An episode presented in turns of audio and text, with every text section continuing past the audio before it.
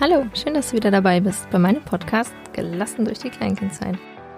Ich bin Ines, Haus dieses Podcastes, Gründerin von Wachsen ohne Ziehen und meine Vision ist es und mein Wunsch ist es, mehr Gelassenheit in die Familien zu bringen und mh, mm, Eltern durch die Kleinkindzeit zu helfen.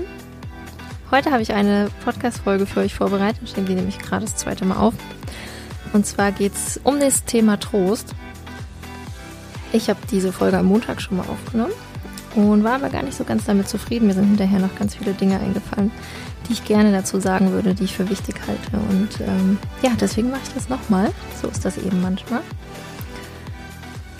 Ich hoffe, dass du dir heute wieder was mitnehmen kannst für dich. Ich freue mich wie immer sehr über Kommentare auf meinen Social Media Kanälen. Du findest mich auf Instagram und Facebook unter Wachsen ohne Ziehen. Gerne auch über meine Webseite Kommentare zu den Blogbeiträgen oder du darfst dich auch jederzeit per Mail bei mir melden. Wenn dir mein Podcast gefällt, dann lass eine Bewertung da, abonniere ihn und teile ihn mit deinen Freunden und Familien und erzähle anderen Mamas und Papas davon, äh, wenn du denkst, dass sie das auch unbedingt hören sollen. Das würde mich sehr freuen, damit unterstützt du mich und meine Arbeit auf jeden Fall. Vielen, vielen Dank schon mal.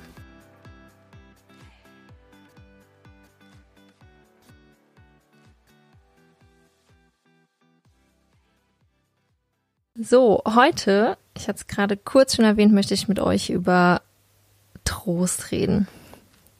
Was bedeutet es eigentlich zu trösten? Wie trösten wir am besten? Warum fällt es uns auch manchmal schwer, auf unsere Kinder einzugehen? Das sind alles so Themen, die immer wieder oder von denen ich immer wieder merke, dass Kleinkindeltern, dass Eltern da verunsichert sind. Und deswegen ist es mir ein Anliegen, dass wir da mal drüber reden zu trösten und Trost ist zum Beispiel auch ein sehr wichtiger Bindungsbaustein. Und es ist wichtig für die psychisch gesunde Entwicklung unserer Kinder. Leider ist es so, dass eben nach wie vor weitergegeben wird und dass es sich so von Generation zu Generation so entwickelt hat, ähm, dass, kind, dass wir Kinder nicht trösten sollen. Das ist so ein bisschen in uns verankert. Also wir dürfen keine Zuneigung schenken, keine Aufmerksamkeit. Und dahinter steckt oft diese Angst, zu verweichlichen, zu verwöhnen. Ja, also die Angst, unsere Kinder zu verwöhnen, dass sie, und dann werden sie zu Tyrannen, wenn wir sie verwöhnen. Also das steckt alles so ein bisschen in uns drin und das zeigt sich bei dem einen oder anderen in unterschiedlichen ja, Ausprägungen. Manchmal ist uns das auch selber gar nicht so bewusst, ähm, dass wir davon nach wie vor geprägt sind.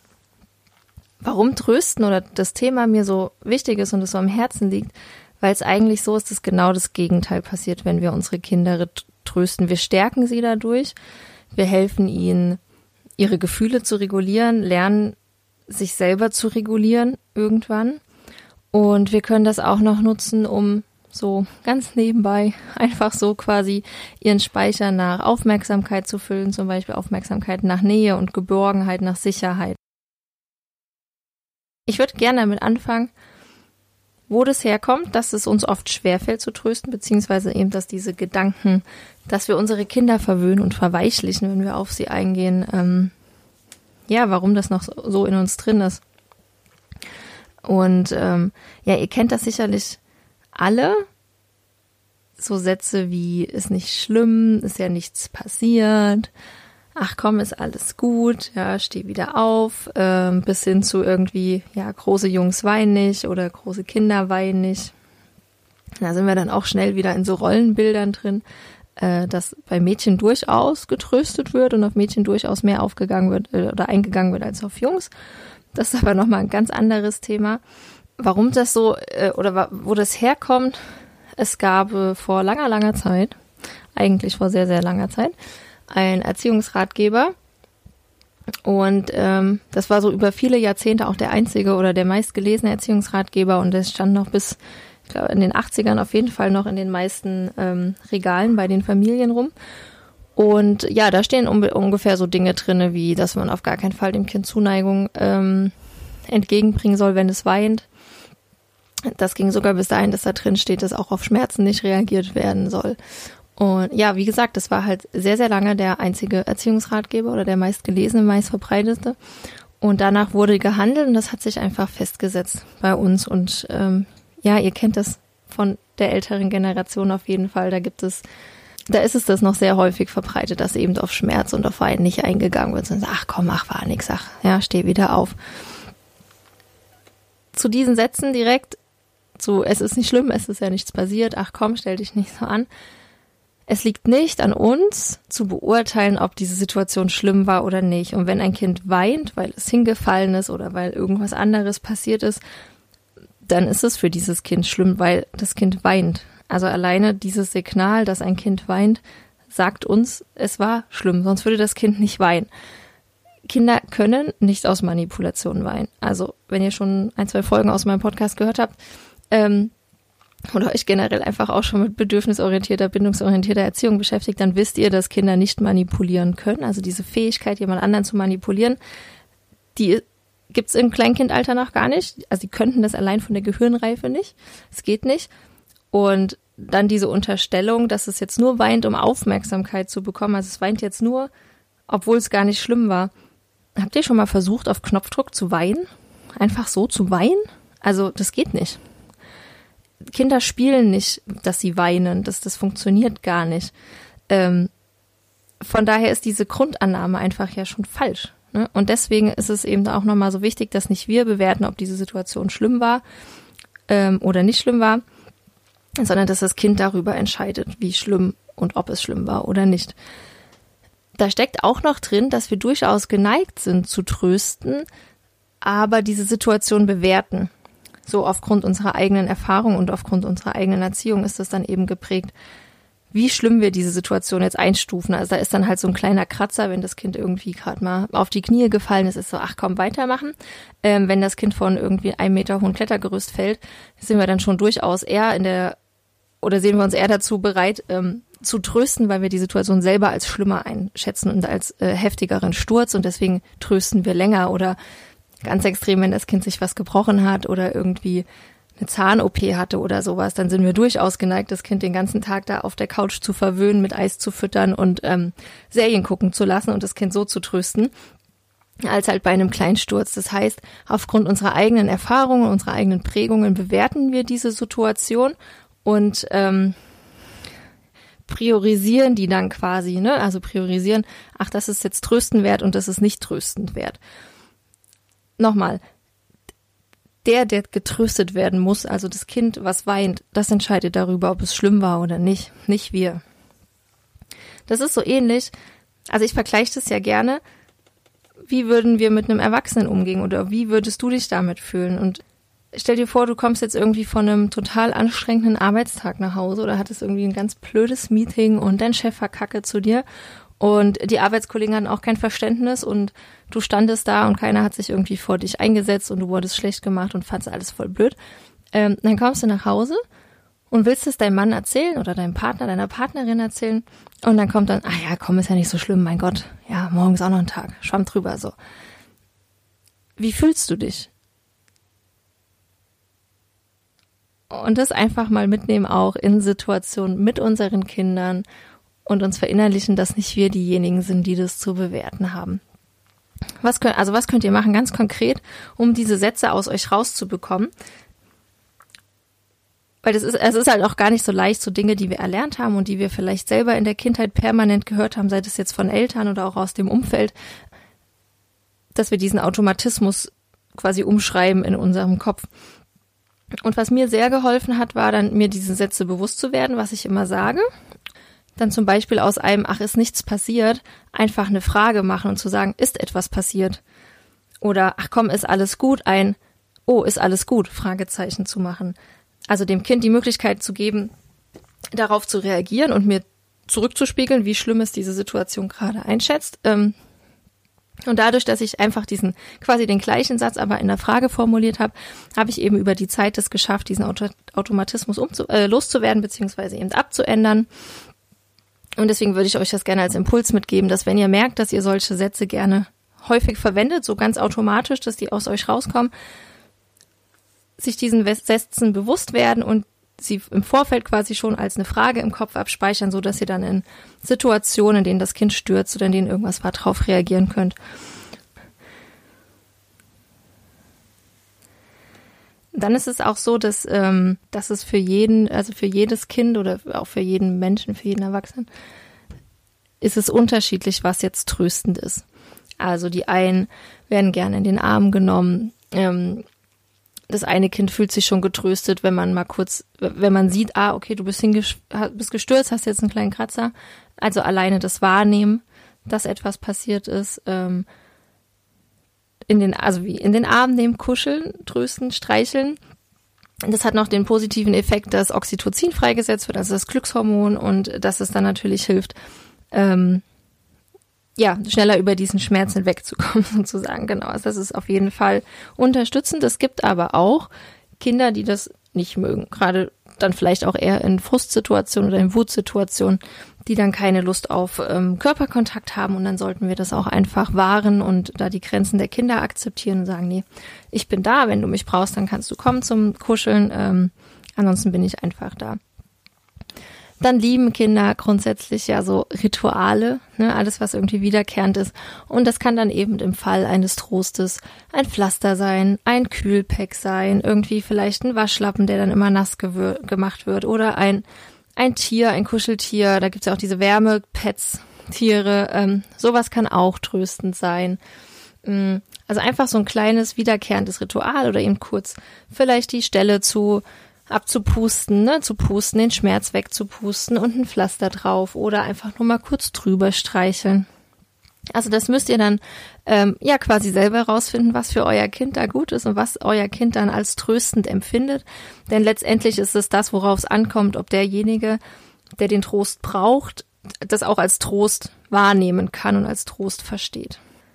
Genau, und dann würde ich euch gerne noch einen kleinen Absatz ähm, na, vorlesen wahrscheinlich nicht, aber so ein bisschen mitnehmen, äh, mitgeben. Und zwar habe ich das gefunden bei oder auf dem Blog vom gewünschtesten Wunschkind. Ein Artikel von der Daniele Graf. Da geht es um Trost. Sie hat da noch so eine kleine, ja, so, ein, äh, so einen kleinen Impuls, den ich euch eben auch gerne mitgeben würde, weil der den Blickwinkel auf die Situation nochmal ändert. Ich hatte das eben auch gesagt, dieses Kinder weinen, um Aufmerksamkeit zu bekommen das wird ja ganz oft und ganz schnell ver verwendet. Ne? Wird dann gesagt, ach ja, der weint jetzt nur, damit Aufmerksamkeit da ist. Ja, vielleicht ist das ja so. Vielleicht ist es so. Und dann können wir das ja aber annehmen und nutzen. Und dann können wir das ja für uns nutzen, indem wir dann in diesem Moment, wo das Kind scheinbar Aufmerksamkeit braucht und der Aufmerksamkeitsspeicher des Kindes eben äh, leer ist oder zu Ende geht, dann tun wir dem Kind diesen Gefallen und kümmern uns um diese vielleicht kleine Verletzung, um diese eher so Nichtigkeit, wie wir sie dann einstufen würden und geben damit aber dem Kind eben Nähe, Geborgenheit und laden seinen Aufmerksamkeitsspeicher wieder voll. Und das können, also die Danielle schreibt in ihrem Absatz, dass dann halt auch eine mikroskopisch klein aufgekratzte Stelle ähm, ganz ernsthafte Zuwendung bekommt und volle Aufmerksamkeit und auf den Mini-Kratzer ein Pflaster geklebt wird und getröstet wird und ähm, gekuschelt wird. Und wenn wir diesen ja, wenn wir, wenn wir es schaffen, unseren Blickwinkel zu ändern auf dieses, ach, das Kind will ja nur Aufmerksamkeit und dem Kind eben diesen Wunsch nach Aufmerksamkeit dann auch geben und das Bedürfnis danach erfüllen, dann hat das Kind ja einen vollen Aufmerksamkeitsspeicher. Und ihr wisst es, und falls ihr es noch nicht wisst, aber ich bin mir ziemlich sicher, dass die Leute, die meinen Podcast hören, ähm, das vielleicht wissen, unerfüllte Bedürfnisse verschwinden nicht.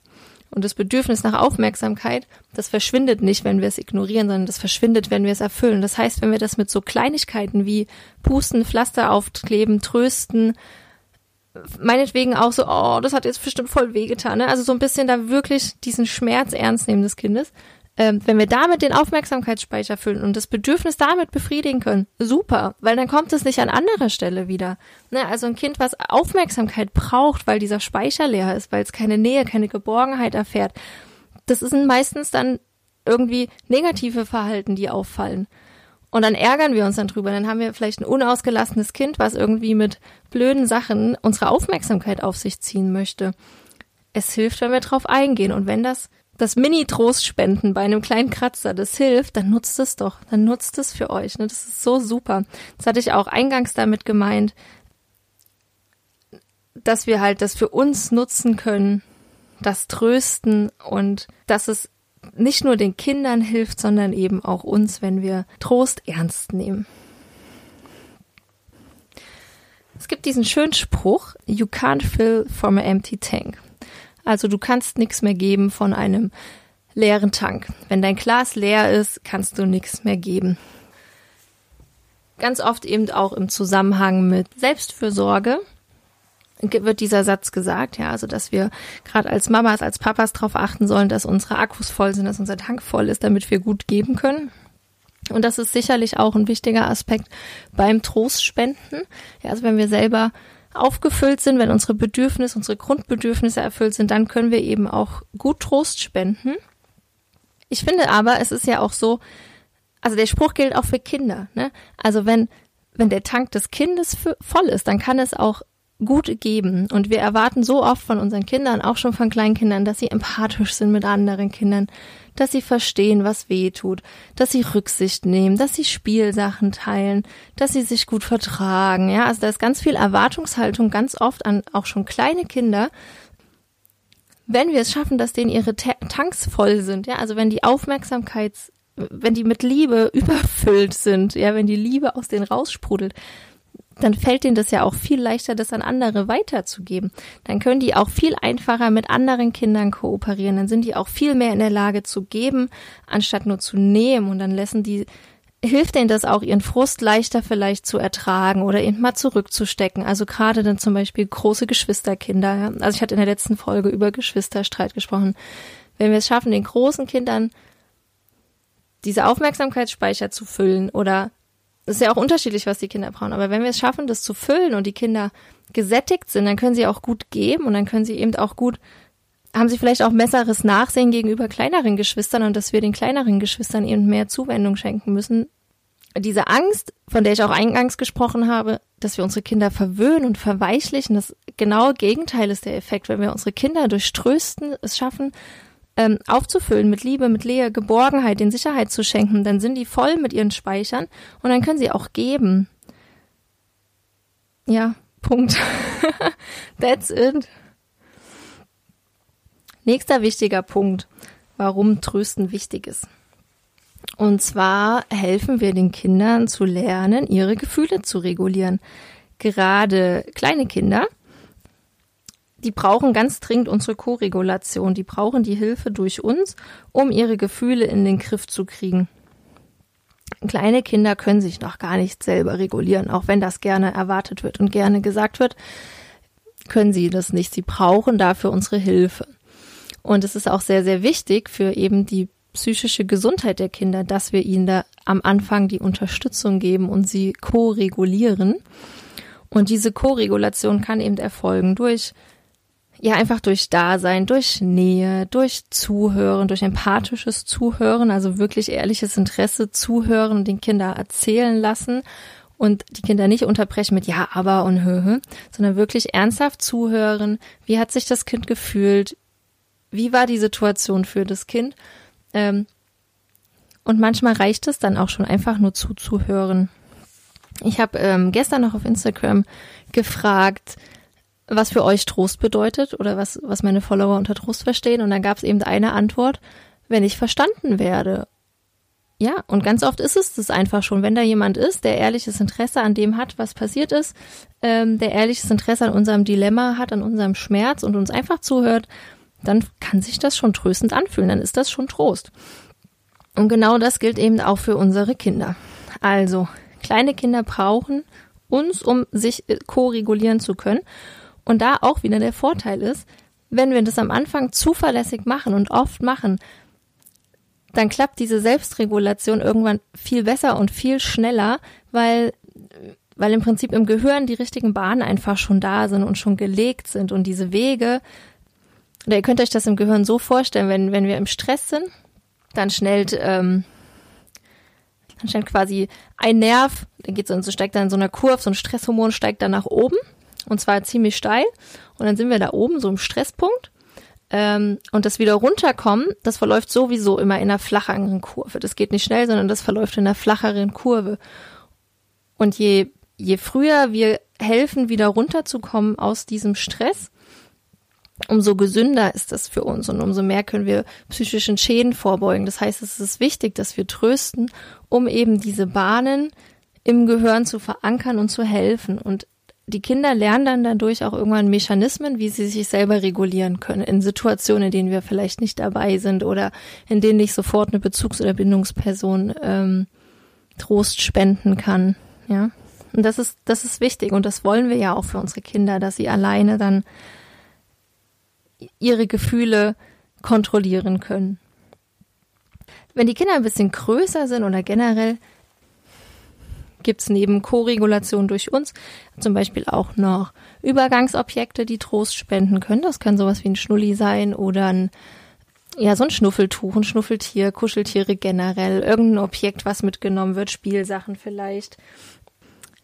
Ein, ein, äh, ein T-Shirt von den Eltern. Ja, also mein großer Sohn zum Beispiel, der hat ein, einen Kuschelpapa, der hat ein großes Kissen mit einem großen, mit einem T-Shirt von dem Papa.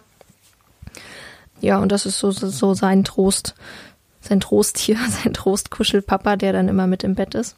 Ähm, und der war halt immer wichtig, wenn der Papa nachts mal nicht da war. Dann war der Kuschelpapa sehr wichtiger Ersatz dafür.